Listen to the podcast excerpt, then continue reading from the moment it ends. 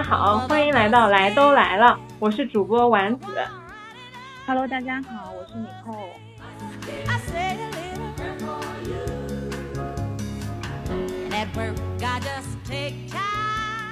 啊，这一次呢，为了避免尼寇把我们来都来了的名字忘记，所以是我先开始说前段时间跟别人，因为我之前跟另外一个平台录过一个像 crossover 这样的活动嘛，啊，这样这样的一个播客，然后我就发现“来都来了”这几个字。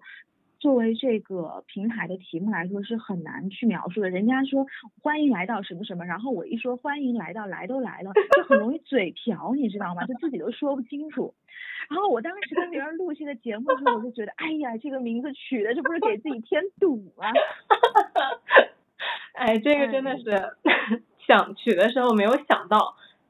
是，然后所以我就觉得以后要说欢迎到来都来了，就这种可能不是，人家会以为是欢迎到，欢迎到来，欢迎到来，来都来了，就很奇怪，还是欢迎来到，来都来了。当然能说清楚的话，肯定是这个办法。哎，行了行了，anyways，这个主题，大家我我们这么一说，大家肯定都记住我们这个平台的名字了，没说了多少遍了都。这两个人什么鬼，自己名字都搞不清楚，真随意。哎，真的是，现在这个随意特殊时期，我我怎么随意了？你说说。我我要控诉你，就是我跟大家说，尼寇刚刚在我们试音的时候是躺着的，就他说，哎呀，我跟你说，不要担心，不要有压力，这个节目不会有人听的，我现在躺着呢，是不是？谁？你现在还会有人听吗？？你你这个你这个评节目传上去，你看看评论会不会超过十条？我跟你说，绝对不会。我们我们主要是要在有一个比较远大的目标，要越做越好。只只要这一期的这个评论超过十条，以后我绝对不躺着录？我绝对给大家站着录。这个这个我们记住了，这个这一期的评论一定有十条，你放心。看大家以后是想让我躺着，还是坐着，还是站着？好，行啊，我就是我刚刚在跟你聊天之前，我又接了、拿了两个外卖，就我们现在小区，我每天都走的最长的距离就是大概十步去开门，嗯，然后拿外卖，外卖菜，然后自己做菜，所以我最近就经常是沉迷在厨房。你最近在干嘛呀？哎，我先说说这个买菜的事情，就是现在，因为我跟丸子是生活在上海，然后呢，现在大家如果是有一些不在北上广的同学的话，可能不知道，现在这个尤其是上海跟北京抢起菜来特别特别的难。呃，我们主要是几个抢菜平台了，比如说像上海的盒马呀，然后叮咚啊，像这种什么京东配送啊，呃，都是有固定的时间去抢菜。比如说盒马前两天是凌晨，就是零点的时候你要进去抢菜，你零点没抢着，然后我昨天晚上正好是跟人家在打游戏，然后我是零点零二分进去的。我在那之前我就把我所有要买的菜已经放在购物车里边了，零点零二去什么都没买着。然后我今天就觉得肯定这样也不行了，因为主要是现在买菜越来越难，是因为有很多人从这个下面的城市慢慢呃回到北京、上海了，所以现在等于说是这个抢购的压力就越来越大。然后我今天就自己打了一个车去了一趟河马，就你知道多惨吗？就让我觉得回到了那种计划经济的时期，就不是说你想吃什么，就你就看那个超市有什么你就拿什么。对，然后我其实之前还列了一个清单，我说我去这个超市之前我要买啥啥啥，什么猪啊、鸡啊、牛啊什么的，结果跑那儿去一看，只有牛肉，然后我就买了一盒牛排，然后买了点那种什么。就是牛肉，这种牛呃牛肉片，然后想说买点那种涮火锅，就是冰冻那种一盒一盒切好的牛肉，没有了，一盒都没了，就只有羊肉，因为很多人他不吃羊肉，所以羊肉就一直在冰柜里面还有有那么一些，但是都不多了。你像那货架上的那种什么。就是方便面啊，然后还有一些这种干的面条啊，都卖的特别特别的快。哎呦，我今天去买完菜，我就跟我妈发短信，我说这真的是原来你们当年计划经济就是这种感觉。真的太痛苦了。然后我现在在家就是每天，你像现在这个还有一个买菜的平台叫叮咚嘛，嗯然后这个叮咚它会就是比如说我卖这个菜，然后底下会有相应的菜谱，然后我现在就有的时候也会在家里研究研究菜谱。就我以前在这个疫情到来之前吧，我是一个基本上是一个外食的一个人，就是本身算是饭局比较多吧，然后在这个之上呢，我就如果说在家吃的话也比较简单，就基本上就是我会拿一点那种味增汤的底，然后就把所有的这些蔬菜啊，然后我会打个鸡蛋啊，或者放点肉片啊，就我觉得这样就是本身比较健康，而且一个人吃的话就比较简单。但是现在，对，现在在家没事干，我看很多人都在研究菜谱，但是我跟你们说，研究菜谱没用，买不着。真的，我脑子里面已经放了很多很多菜谱进去了，我到超市一看，什么原材料都没有，就这种情况。然后你说这没东西吃吧，吃的很简单，那在家里干嘛呢？那我就动一动呗。哎，但是我其实觉得，虽然很多人在说啊，在这段时间就是蹲在家里没什么事情干，就一直在长胖，我反而觉得这段时间应该是一个很好的减肥的时期，因为你想啊，就是平时我们大家比如说，呃，就说减肥有困难，为什么呢？是因为我们第一个外食多，第二个呢，因为你也不能节食，因为可能有些人要上班啊，有些人要上学啊，那你这样的话，你会没有体力去做进行这个日间的活动。那你现在好了，你也不需要上班了，你也不需要上学，你每天少吃那么一点，然后也不会觉得说人在外面或者你遇到低血糖啊或者什么，也不会说出现这种状况。就你每天把那个热量缺口制造出来，其实是对于呃就是减脂减肥是有帮助的。然后再加上一些这种在家里面的运动，所以我其实还会在家里动一动。就是你这种理论搞得我特别焦虑，就是好像大家觉得反正在家都有时间就可以运动，但其实我在家我就想躺着，我就想运动。其实我平时工作越忙，然后事情越多，我反而整个人就是像上了发条一样，能够应对各种事情。但是你要一旦让我停下来，我整个人就跟废了一样，什么事情都不想做，包括运动。所以我哎昨，天但在家特别焦虑。实，这个其实可以理解，就是前两天我跟我另外一个朋友还在讨论，就是像因为今天已经是好像说隔离的第一个十四天是结束了，对不对？对的，就是我们刚刚开始隔离的前两天，都是每天会在家里运动，然后现在的这个频率就变成了可能每两天一次，甚至每三天一次。这就是你说的那个发条的理论，就是一开始你的这个机器是在运转的，对，就是所以呢，整个人就所以呢，你就会对，然后你的越懒越懒，就越越不愿意去动了。这就是为什么很多人在家里待时间长了，他出去上班的那一天特别难受，这就是你机器启动的那一天。就整个人状态已经调不过来了。不过我想说，就是你怎么菜没有抢到啊？我前几天盒马都是早上九点多，就是可以前几天吗？是吗？我觉得是不是跟每个区域的这个配送员有关系？因为你你买的哪个？我我简直想问你买的哪个盒马？我的天！然后我今天是因为周末嘛，我就睡得很过，我十二点钟才起来，然后躺在嗯床上刷了一波手机，我就想我好像没有，我也想做菜嘛，最近也一直在研究菜谱，就缺了几个菜，然后我就看嗯盒马确实是卖没了，但是在嗯美团买菜上面还有，然后我就在美团买菜上面又下了两个单，哦，这样是吧？美团我倒是没有看，就还因为我行我觉得。因为我后来还看了什么每日优先还是什么，哎呦，真的是都没有。然后我就觉得心力交瘁，而且我也想看看。就我第一个说实话，我也说就是我想出去透口气，就是在家憋的实在是有点难受，然后就借了这个借了这个买菜的这个借口吧，出出去呼吸一下新鲜的带病毒的空气。对你终于说实话了，我觉得你主要是想出去买菜。而且不是，就是你 A P P 上买一些东西吧，其实你看不到这些食材是什么样的。对对？吧？你只能看个图，我就觉得，哎，你就不能让我看看我吃的是什么，然后我再买吗？就是我爸妈也是特别不支持我在就是平时啊，我不是说特殊时间，他们就觉得嗯说逛超市去买菜，你就能买到很多很新鲜的菜，而且就嗯自己去挑的那个过程其实是蛮喜悦的。啊，对呀、对呀、就是我人生从来没觉得我人生怎么说呢，会在超市挑菜会变成一种喜喜悦，但现在就是这个情况。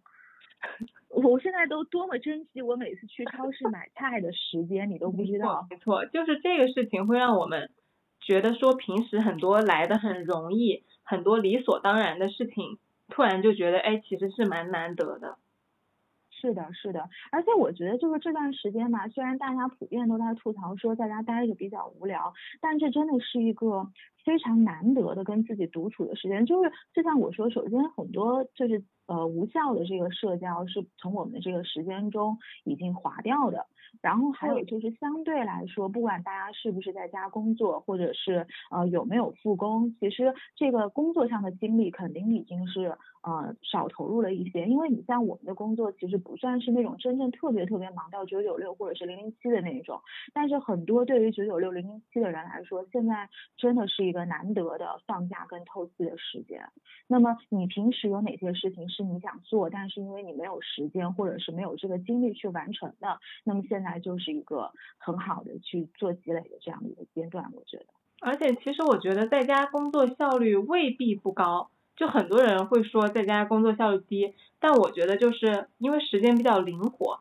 我就心想的是，我能赶紧把这个事情做完，我剩下的时间就可以去研究菜谱了，然后我就会对特别高效，而且你也不用跟同事聊天啊、讨论啊什么的，你就自己一一个劲儿的在那做，做完之后，哎。把文档一发，邮件一发，呃，电脑就可以关掉了。对你说的这个真的是没错，因为以前就是我其实，在这一份工作之前是在一个。嗯，外资的这个企业里面，然后做的也是这种类似于咨询方面的工作吧。然后呢，我们那个时候的工作小时是比较激动的，就你就这么多活，你做完了，你就可以去做你自己的事情。那么很多人他其实，在下班时间之外，他就会把这个呃东东西带回家去做。那么这个好处就是，首先它减少了很多开会的时间。你想想，平时我们一天从早到晚有多少时间是开了几个小时的会，然后最后什么都。都没讨论出来，大家嘻嘻笑笑一顿，然后带着活从下午开始又开始做了。这其实这些东西都没有必要了，只是说，当然就是说对于底层员工来说不是这么有必要，但只是说从领导的角度，他可以去以一个大范围比较高的视野去明白今天我们这些这这些呃就是工作大概到了什么进程，或者是去解决一些他脑中的一些困惑。但是对于真正做事的人来说，效率是不高的。但是你知道吗？我前两天看到一张图片，就说那些个原来天天喊哭着喊着说自己手底下员工不够的老板，突然发现好像轮岗之后每天只有三分之一的人在工作，似乎也挺好的，就是 让让我们这种社畜非常的瑟瑟发抖，有一种 这个时间一过，可能工作没有掉被裁员的感觉。那这个东西肯定还是跟甲乙方有关系啊，因为你的下家也不一定工作，下游也不一定工作，那你肯定就是怎么说呢？你自己的工作也没办法推进。这个倒是，我觉得就算是特殊时期给大家一笑的段子了。对，这个这个挺搞笑的，真的。但是我觉得一开始我会觉得挺无聊，可是那个就是待到后面会觉得，哎呀，其实在家跟自己独处真的还还挺好的，可以听听自己内心的声音。没错，没错。是还挺舒服的一个状态，只要不过多的去关注那些消息。对，就像我记得你好像前段时间就是说，你看这些消息已经看的有一点，对，有一点不能说不能说是腻了吧，但是就是没有一开始带给的那种情绪刺激了。而且就是前阵子前阵子那个医生不是去世了嘛，就前两天就看着真的是很难过，就是。会情绪上受到很大的影响，所以就觉得说不要看了，就给一段时间给自己放松。所以就我刚刚跟尼寇讨论的就是我们这个节目也不要讲过多，就是关于这次疫情的事情。对对对，就还是想让大家想一些别的，就可能以前没有想过或者说比较轻松的事情。嗯，对，因为就是我跟丸子最近也听很多播客嘛，就是基本上在这一个期间发出来的播客，它不管是呃就是现场录音的，还是说远程收音的，在所难免都一定会去提到这个疫情的这个状况。嗯，就是我自己会觉得听多了有一点，就是我想听一点让人开心的东西，就像你刚刚说的，就这些东西，呃，在我的情绪上，就是我已经不想让它停留在我的情绪上了，这样的一个事情。嗯，所以我要跟大家自曝一件我的糗事儿。嗯，请说。我过年回家的时候，大年二十八下班的时候回家，提早了大半个小时到虹桥，结果嗯活生生的给误车了，就那、啊，没有回家。你二十八那天最后没回家，你是后面走的。对，我是二十九飞机走的，哦，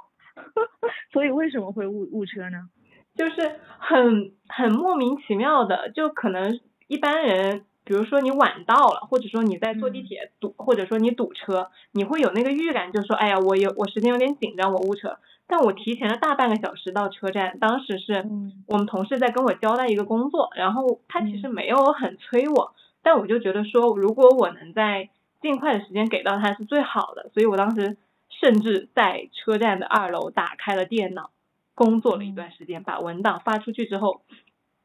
我看了，哎，我觉得时间差不多了，然后我就下去，下去，当时我的车是七点零六的，嗯但是我七点钟下去的时候呢，因为春运嘛，就很多人，我看到特别多的人排在我那个检票口，我就不急不缓的走过去。我每次坐车都是那种，就是等大家检完票我再上车那种，我不喜欢去跟人家抢。然后呢，嗯到了七点的时候，那个队伍还是没有动，我就觉得很奇怪。我就一抬头，我看见我那辆车已经停止检票了。哦，所以你并不是说你没有准点到车站，你是在车站活生生的把车给，就是让车在你眼前开走了。对，我的天呐，我真想给你鼓掌！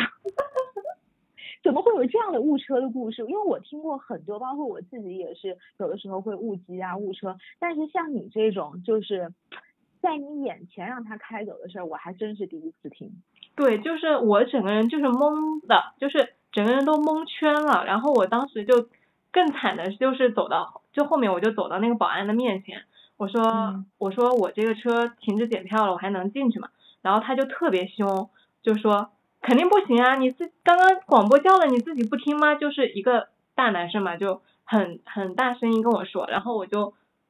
当时比较懵，我就说啊，我说真的不能进去了吗？然后所以你这个车已经走了吗？还是说他还停在那个车站上？当时我问的时候，他应该还停，但是因为安全的问题嘛，就是呃检票员哦或者是保安都不会让你再过去了的。嗯嗯。嗯然后呢，对，他就很凶，他就说你自己不看看你的时间吗？什么什么什么。然后我就被他给凶懵了，然后我就愣了一下，我就本身误车我就比较懵，然后他又凶我，我就非常不开心，我就说他，我说你干嘛要那么大声的跟我说话？然后他就嗯稍微收了收敛了一点，跟我说，我没有很大声的跟你讲话呀，我就是好好的跟你讲，你看错时间了呀，什么什么的。当时因为身边特别多人嘛，大家都有点嗯在关注我那个事儿，我就嗯不想跟他争吵，但是我特别不服气，就是他这么嗯凶我，我就很大声的跟他说，我说你就是有很凶，然后我就走了。走了之后呢，走到、哎，你这个我我听到你你是不是有很凶的时候，让我想到以前那种就是十年前的台剧，台湾偶像剧，你知道吗？你为什么要凶我？我没有凶你啊，你就是很凶，就不是这种吗？你这个不是台湾偶像剧里面的台词吗？我不知道，我可能当时过于委屈，然后就是很想很想跟他说，很想指责他，但是我又觉得这个事情已经发生了，我肯定不能跟他发泄情绪，或者说把自己的不开心转移到他身上，而且就嗯很不喜欢在公共场合失控嘛。但是我又不服气，所以我就跟他回怼了这么一句，怼到怼完了之后呢，我就自己走到角落旁边，然后我那个眼泪唰的一下就下来了，然后一边哭一边打开我的手机，跟我的小伙伴们说我误车了。然后我小伙伴一个个贼淡定说没事儿，那个明天早上飞机还有票，然后就说你赶紧去买机票。然后我就一边哭一边去买那个打点开我的飞猪，然后去查了一下航班，然后买了一晚嗯班机票，这个事儿才就这么过去，然后就排队去打车，一边打车也一边哭，就整个人一边哭一边穿梭在那个虹桥，当时不是还戴口罩嘛，就那个眼泪都把那个口罩都打湿了。我可能嗯二零一九年一整年都没有这么哭过，就是被别人凶了一次给凶懵了，然后加上自己误车，特别委屈。哎，其实啊，说到这个东西，我倒特别想说一个，就是人与人之间的这个关系以及态度。呃，为什么我想说这个呢？就是前段时间讲到这个医患关系，因为有的时候从我们自己作为病人的经历，我们去看去看医生，有的时候医生对你确实是很凶，但是你换一个角度，就站在他的这个角度上来看这个事情，他每天要面对这么多病人，然后很多这种病人来，他其实是连一些基础的医学概念都没有，所以问你很多很蠢的问题，然后你说你能真的强求这个医生每一天都以一种种非常平和的情绪，耐心的来跟你解答，就是让你病人觉得说，呃，就是我是一个非常放心的，一并且是一个，嗯，怎么说呢，情绪上非常解放的一个状态。我觉得，就这个东西，就是怎么说，双方都有理，但是你从情绪上不能要求对方去。就是去给你这样的，你知道吧？所以就是从你这个事情上，就是我也能够理解为什么你当时会觉得这么委屈，因为你本来就塌了车啊，然后又是春运啊，人又多啊，然后你就是你当然你这个塌车的理由，你要我换在我，我也会觉得哎呀非常的难受，又不是说我没赶上，我就坐在那儿，然后车走了，结果是因为这样塌掉了车。但是从他的角度，你说他每天这么多人，对吧？因为有的时候我自己在那个火车站，我站个十分钟，站在人群中，我都觉得特别的崩溃。对，你想所以我想从他的角度，对，其实他也很难。他我跟我小伙伴说的时候，我也没有就是怪他，就是包括我小伙伴给我的回复，就我们大家都没有说，哎，那个人怎么那么讨厌啊，或者说那个人真嗯过分什么的，我们都没有说，就是我们的 focus 在这个这个事情怎么解决？对，就是包括你误车了，完了之后怎么办？然后就说他们就把那个话题就给转移飘掉了，就是大家都没有嗯去为了发泄情绪去说这个人不行或者怎么样，就我觉得还挺好的，就还是比较理嗯，那确实是还比较理智跟成熟。对对对，这个确实，因为我自己平时也会接到电话咨询嘛，就是对于那种嗯不太能理解基础概念的人，真的是会没有耐心。所以我当时也是，就是虽然我自己有情绪，但是我理智的知道，就是这个人其实也没有很过分，所以我也就说了他一句，然后我就走了。这个事情就是我后来跟我爹妈，我爹妈不就问我有没有上车嘛，我就说误车了。然后嗯我我爸就有一就以一种非常难以置信的口吻说，就是他都不敢相信我误车了。然后呢，嗯因为我弟弟和我就我舅舅一家也到我家来过年嘛，我弟弟就跟我说、嗯说哇塞，我的亲姐姐耶，你怎么给误车了？他本来是想安慰我，就是这个事情没什么，他就给我说了一个他们同学因为前一天考试太准备的太辛苦，结果第二嗯天直接误考，就是误了那个考试，迟到了一个多小时，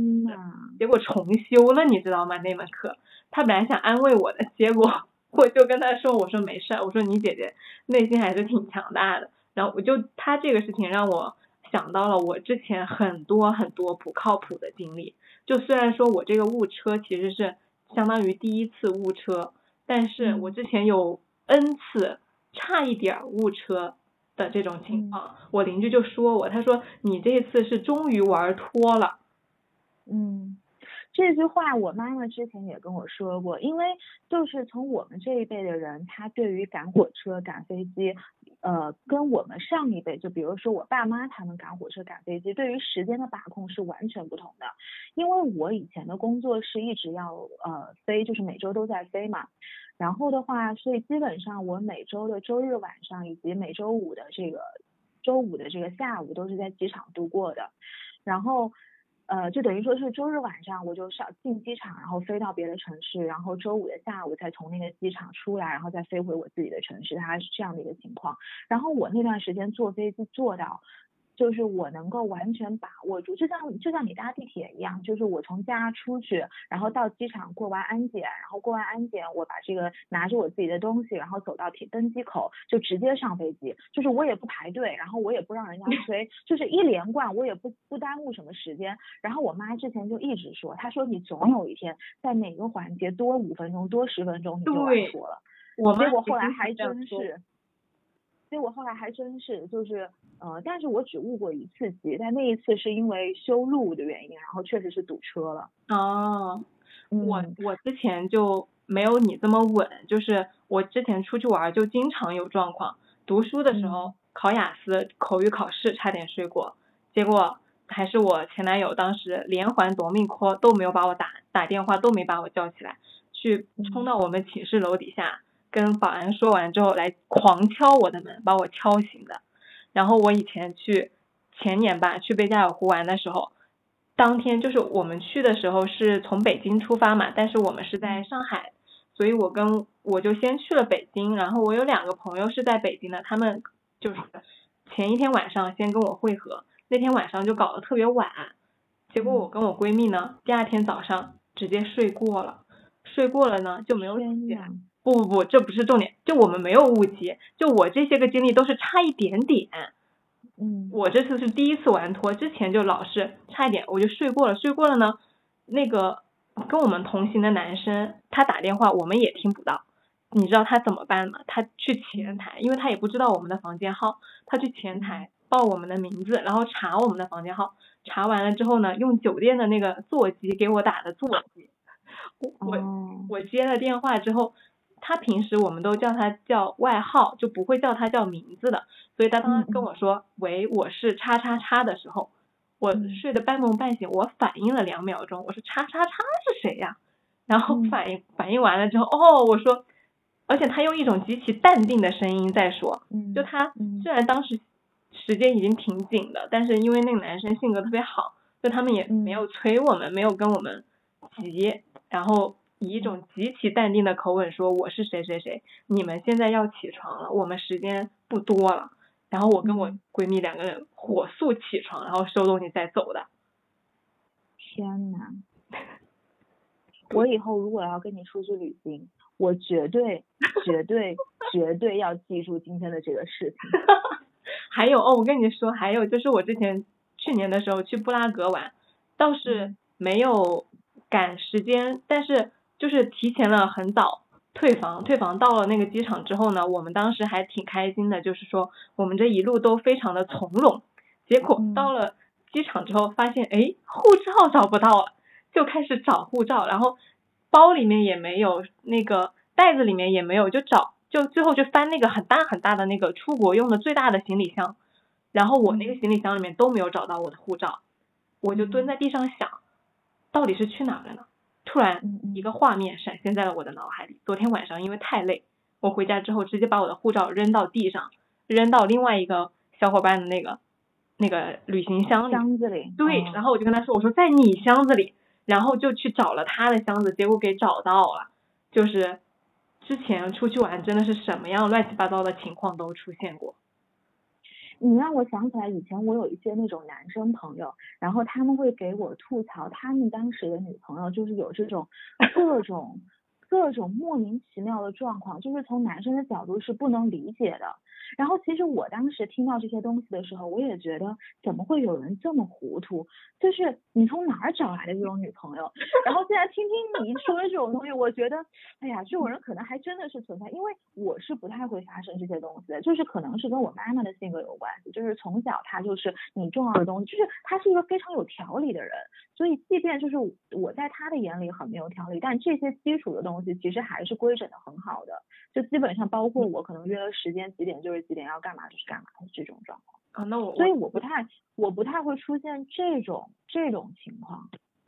对。我真的是一个特别特别粗线条的人。不过我就是神经大条。但其实这种人啊，我越我越往就是年纪越大，我越来越喜欢这种人，是为什么？是因为像我跟我妈妈这种人，她其实活的要。会会会会比较累，你知道吧？因为他所有东西他都要想清楚，要想明白。如果他这个东西这一条线上的东西他没有规整清楚，他自己会没有安全感。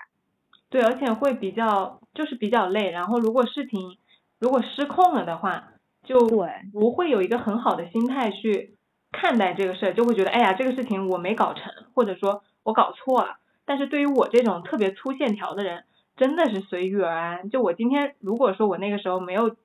就他的那班飞机没有去华沙的话，那我就哎那我们就在布拉格多玩一天也挺好的。嗯，就我是这对，所以就是现在我觉得这种人心态特别好，但是跟这种人出去旅游，我也会觉得，Oh my god，就是我会我会替他操他那一份心，你知道吧？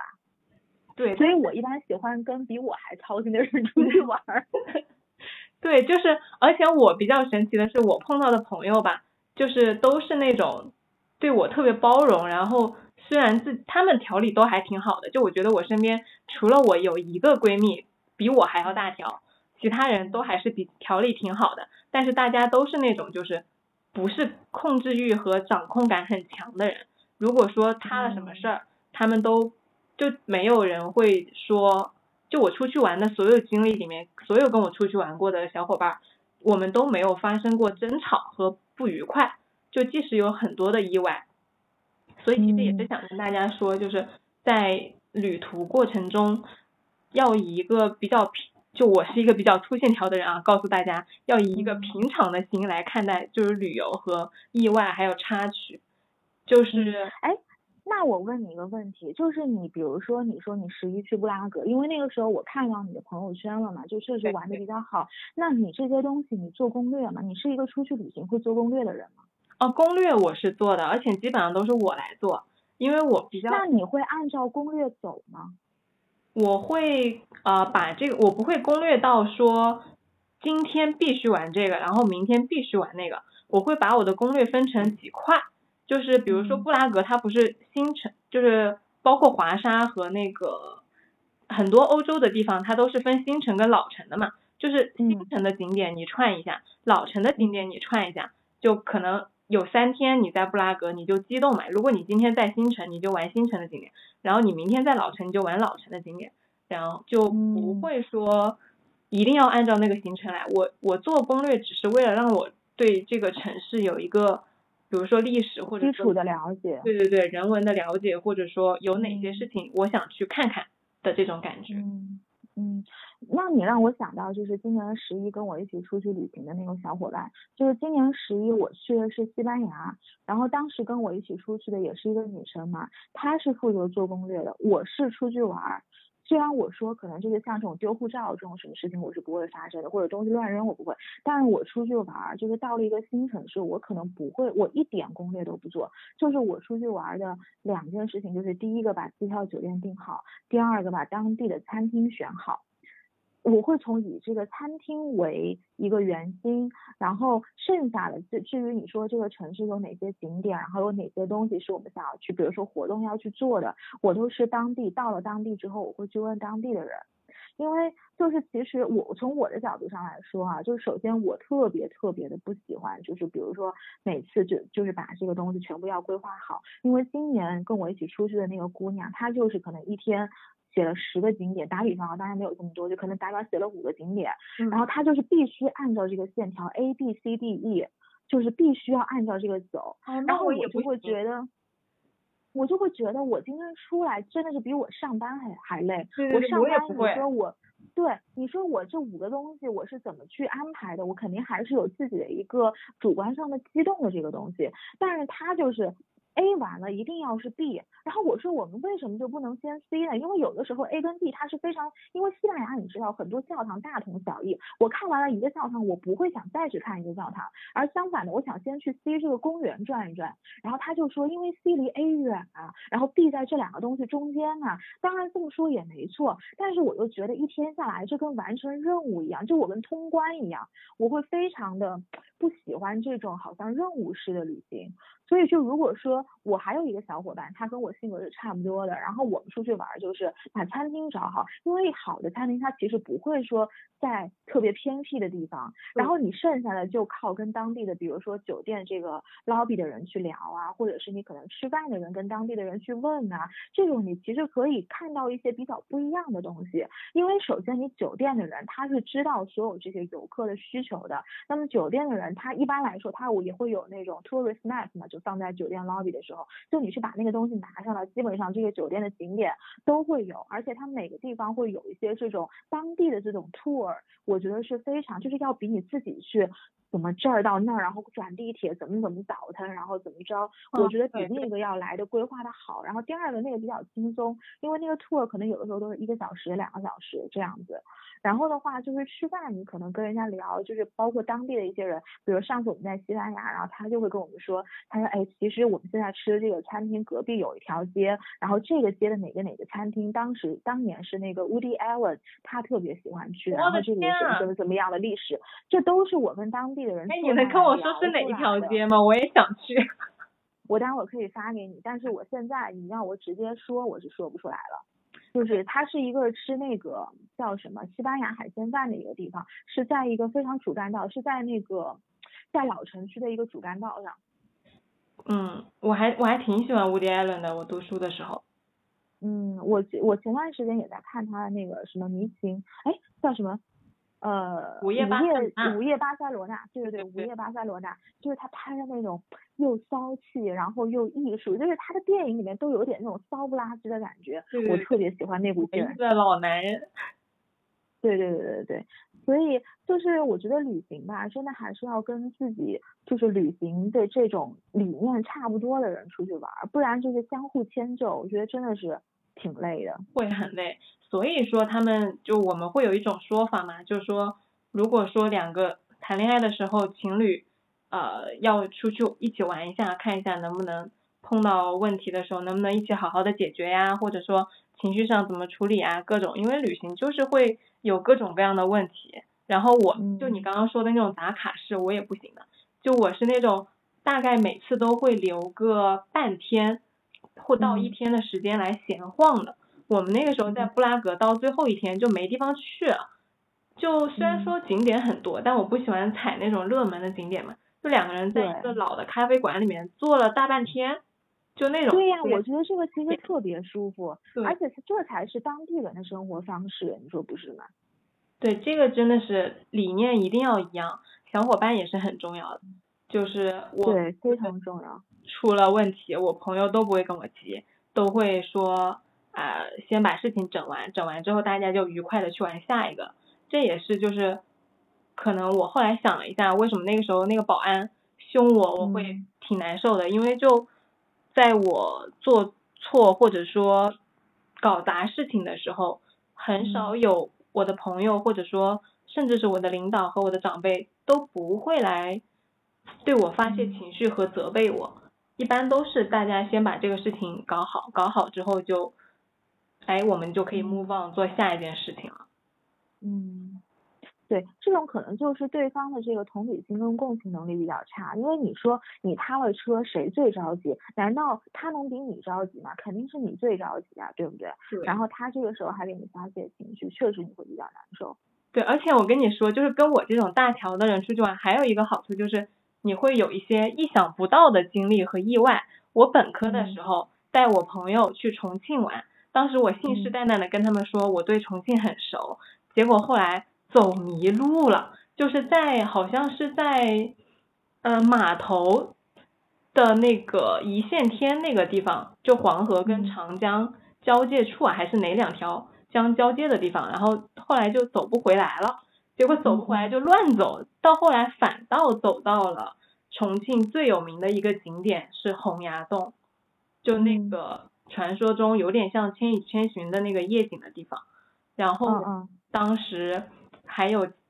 呃，也是去年嘛，就我不是找不到那个护照嘛，然后后来找到之后，反而就更开心了，就大家有一种庆幸的感觉，说要去庆祝一下这种事儿，就是会有各种各样的插曲和意外，我觉得才是一个旅途中让你和让你的小伙伴对这次旅途有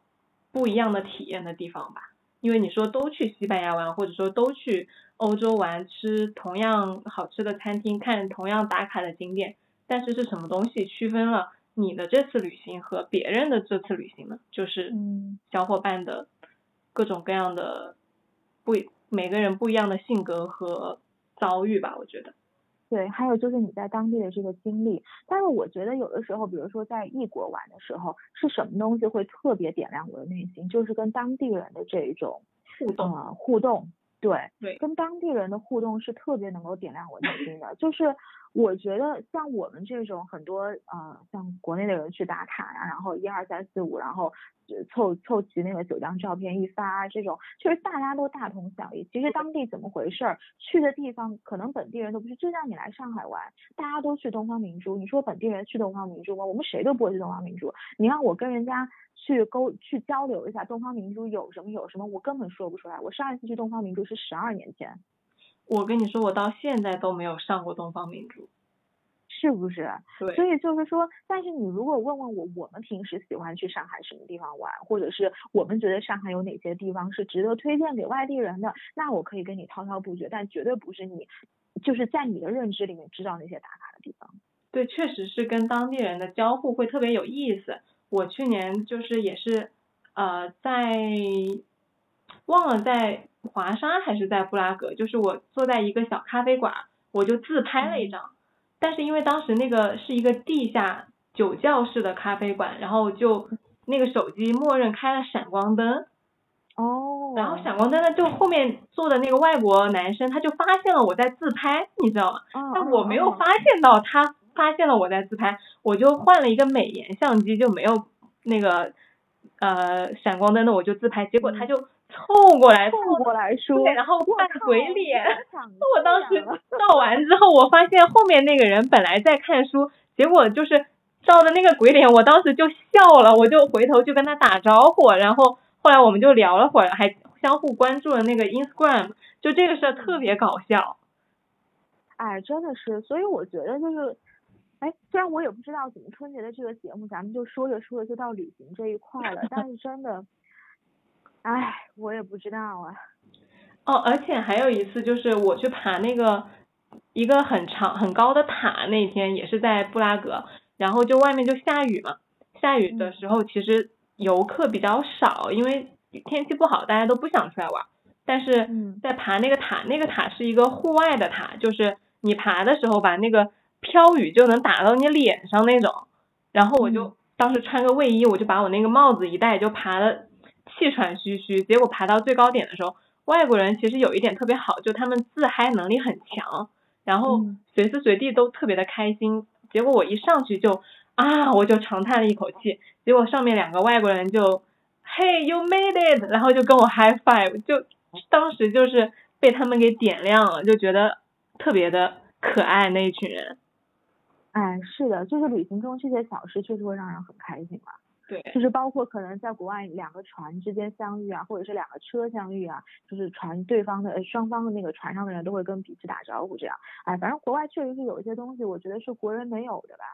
但是这些很小很小的东西，往往会成为就是你在这段时间的一个高光时刻。对，就你可我可能不会记得说我去看了呃什么，就是不当时去那个匈牙利的时候，布达佩斯的那个渔人堡嘛，就特别的有名。但其实我对它就完全无感，就确实很美。嗯，但是去过嗯之后呢，就也没什么到此一游，我来了，此地我来过。下次你说起来的时候，我去过，但是有什么好看的？不觉得？对，就是这种感觉。但是其实你说我刚爬的那个塔，我都不记得它叫什么名字了，它根本都不是个景点。但是嗯就是很记得，说我爬上去之后，有人跟我祝贺说，哎，你你你终于上来了，这种感觉还是很不一样。嗯，所以说到底就是真正人跟人的瞬间才是能够被记忆下来的。是就是物体它毕竟是风景，它毕竟是死的，就是你的这个情感交互是单向的，它不会给你一个。当然，有的人说自然会给你一个回馈啊，但是自然给的回馈不是每个人的这种灵性都能够接收到的，我觉得是这样。但是人跟人的这个互动是时时刻刻都能够被记住的。对，而且这种互动的话，其实会提醒我在生活中会经常给人散发一种善意，就是因为我嗯在旅途中，在生活中被人这么点亮过，所以我也很想去点亮别人的一些时刻，有时候会有这种想法吧。嗯，对，讲到这个，你让我想到就是前两天我在听一个就是我自己很喜欢的一个主播的节目，然后她因为她老公是一个老外，然后呢，他们经常也会到全世界各个地方去旅行，然后也有很多这种呃外国的朋友，所以就是在跟他们的沟通过程中，她说就觉得中国人是世界上嗯，可能如果你要说不关心别人的事情。啊，应该是排在前前几位的，就是对别人的这种关注跟关怀是会比较少的。嗯当然，他当时说这个的话的时候，我知道他在说什么，就是我也有认同他的地方，但是就是作为一个中国人，我自己听就会觉得还挺不舒服的。所以就是你，但是你从这个就是从他说的那些东西，你也没有办法去反驳他，因为确实我们对别人的关心其实是不够的。所以就是刚刚你讲到这个，呃，就是日常给别人一些小的关心、一些关怀，我就想到那个博主，然后他就制定了一个二零二零年一定要完成的计划，就是在能够帮助别人跟能够给别人情绪正面反馈的时候，就稍微做一些。因为有的时候真的你从这个给予的这一方，你是给的很少的，但是接收的那一方，他会有一个很就是会有一个扩张性的这种呃回馈，是的，就是他收到的东西是要比你给的要来的范围大的。就是你可能一只是一个顺手帮别人一下很轻松的一件事情，但是对于那个被帮助的人来说，就会有很不一样的感觉吧。就我们不是刚刚在嗯录的时候，我还在那个 BYM 的播客群里面问 Bimers，呃，大家对于异地录音这个事情是怎么解决的？结果就有人给嗯我很快发了一个文档过来，就是这种相互去问别人求助一件事情，然后大家都很积极的反馈，我觉得还是挺好的一个氛围的。对对对，你说的没错。而且就是我觉得这个是同龄人之间的一个交流，然后一个帮助，一个反馈。就有的时候，你像，因为我们不是前段时间刚刚过年回家嘛，就是你像我们跟包括跟父母啊，包括跟家里面其他的一些长辈啊，其实你能够看到，就是你们沟通的内容以及就是关注的点是不一样，或者是能够吸引你们注意力的东西是不一样的。但是你说长辈们关注的东西完全没有借鉴价值吗？肯定不是。那从他们的角度上来说，其实我们也能够给他们带来一些新鲜的东西。所以就是任何时候人跟人的这种呃多的沟通啊，多的交流啊，或者是多的这种互相帮助，对整个就是大的环境肯定是一个正向的推动作用。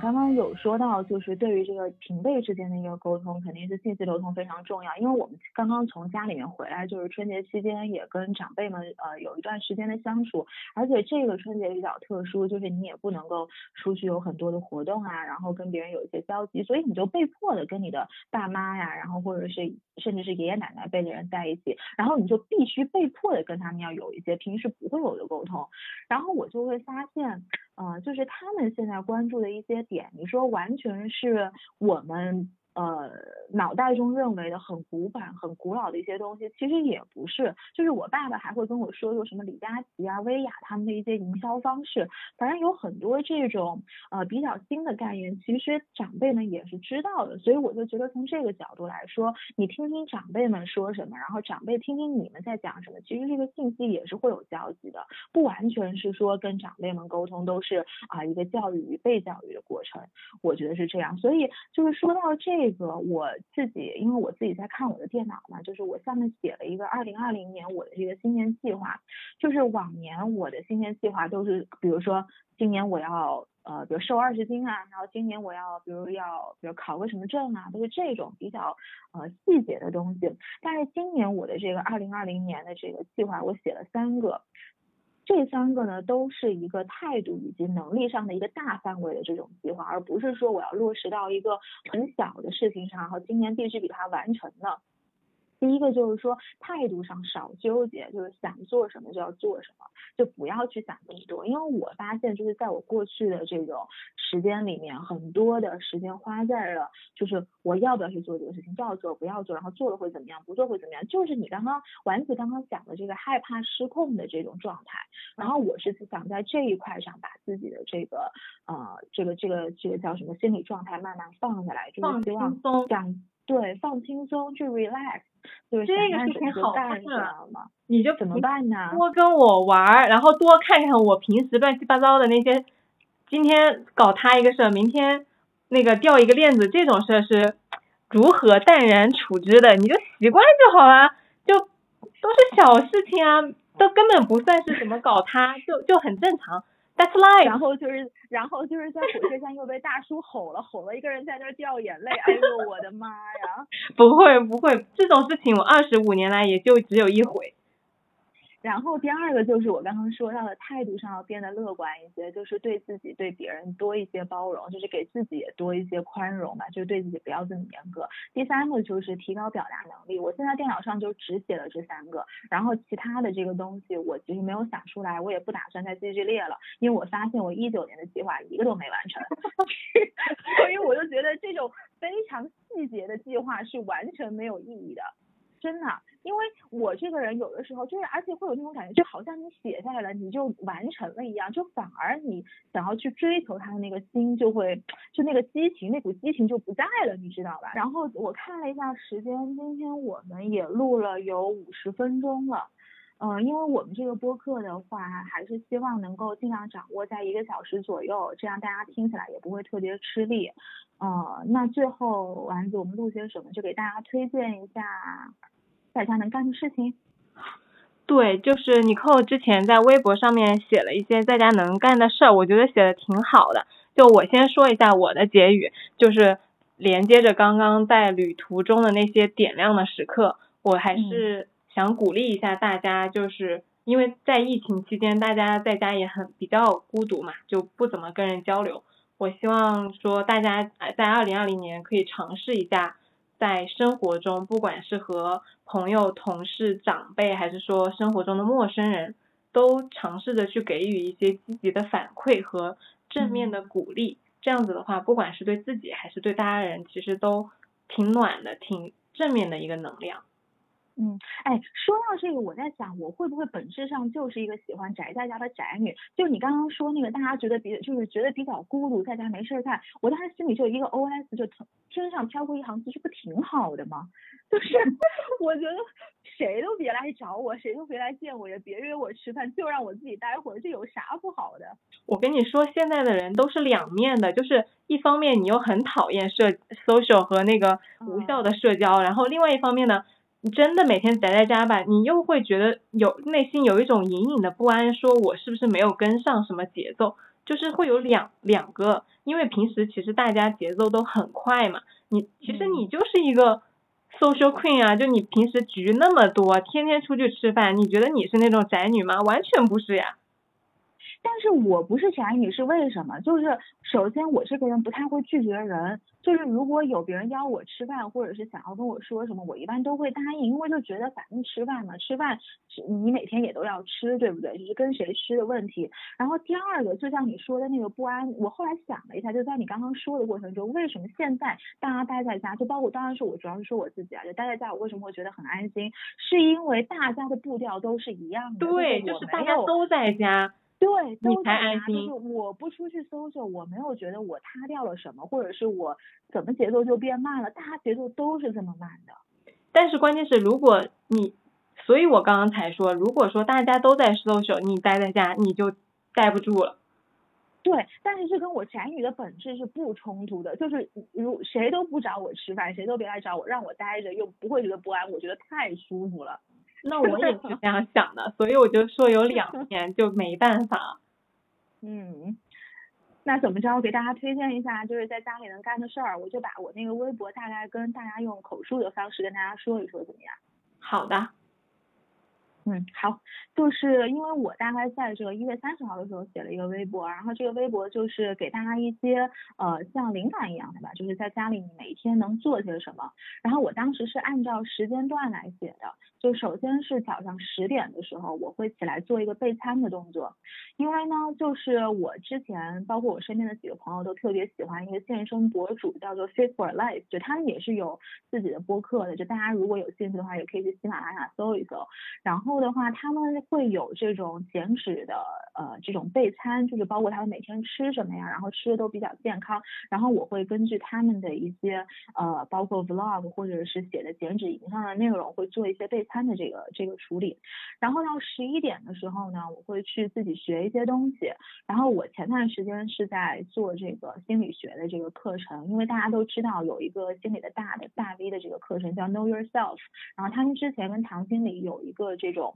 呃就是心理课程，就是如果你对心理学感兴趣，然后他是培养了一些业余的呃就是学员，就是把一些心理的大致的基本心理学的概念给普及给你。当然不可能说能够帮你成为一个专业的心理学学的这种咨询的人士，只是说呃。就是第一个是你能够帮助你更好的了解自己，更了解你自己的情绪。然后第二个呢，就是说你也可以开导开导身边的一些朋友，但是不能够作为专业用了。然后后面呃，最近就是这个心理学学完之后，我最近是在学那个 CFA，因为我自己本身是做金融的嘛，所以因为之后要考试，这个就是非常 boring 的东西，就不跟大家说了。然后下午一点钟左右，我会做一些室内运动。嗯，然后就是因为这段时间所有的健身房啊，包括所有的这种呃户外的运动啊，基本上都停止了。然后我就发现，真的网络上有好多好多可以在室内做的一些，包括瑜伽，包括 bar，包括 heat，包括 tabata，各种各样的运动。然后我非常推荐给大家是爱奇艺上面有一个四十五分钟的 bar 的燃脂塑形的这种训练。为什么叫 bar？其实它是根据这个芭蕾舞演员他们的一些基础的动作，因为因为大家知道芭蕾舞演员的这个身体形态都特别好，然后他就把他们日常的这种呃一些体式啊做成了这种一个小时四十五分钟到一个小时的训练。这个我平时在那个线下的时候也会去上一些相关的团课。然后爱奇艺上有非常非常多关于 bar 的这个塑形的训练，但是我觉得有一个四十五分钟的徒手 bar 是最好的。这个待会我们可以把链接放在底下的那个。就是描述里面，然后除了这个爱奇艺上面的话，Keep 上面有一些还不错的这个瑜伽的提示。但是它这个 Keep 上唯一的不好就是它，如果你平时是有这个持续性的瑜伽运动的话，Keep 上的这个课程对你来说可能时间会短了一些。因为我线下的瑜伽运动基本上掌握在一个小时十五分钟到一个半小时，然后它上面的课程最多最多也就四十五分钟了，大部分的课程都是在二十五分钟到三十分钟这样的一个区间。啊，当然你可以根据你每天想要练的部位，然后把两个课程这样合并起来，这也会是一个比较好的一个锻炼方式。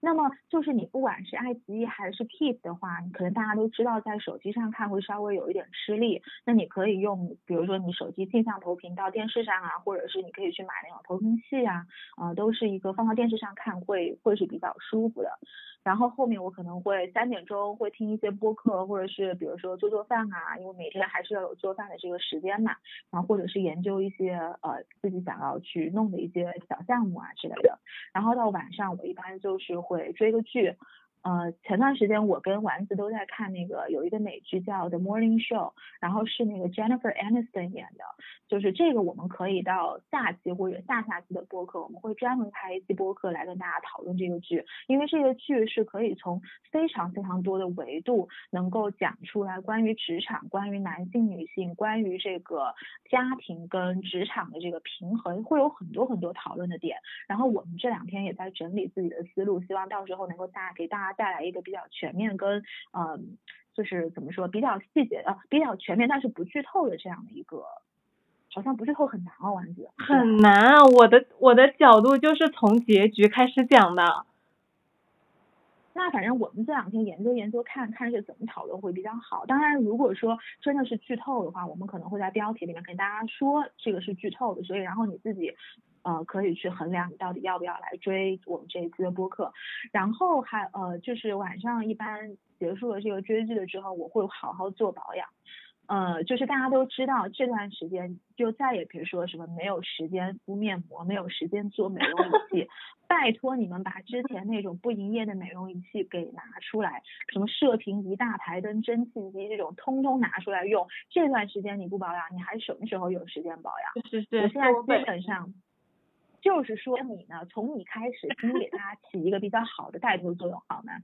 然后这个保养完了之后，我呃我自己保养其实一般会，比如说大台灯啊，或者是包括我很喜欢用的一个叫 New Face，它是一个提拉的这种就是仪器，然后跟可能现在国内很多喜人喜欢用这个射频仪还不同，因为 New Face 是我大概五年前在美国买的，然后我这个仪器真真正正是用了五年的，当然前两年不是说很频繁的用，但是这段时间我基本上每天都用，就是很多人看到我都会问我是不是瘦了或者怎么样。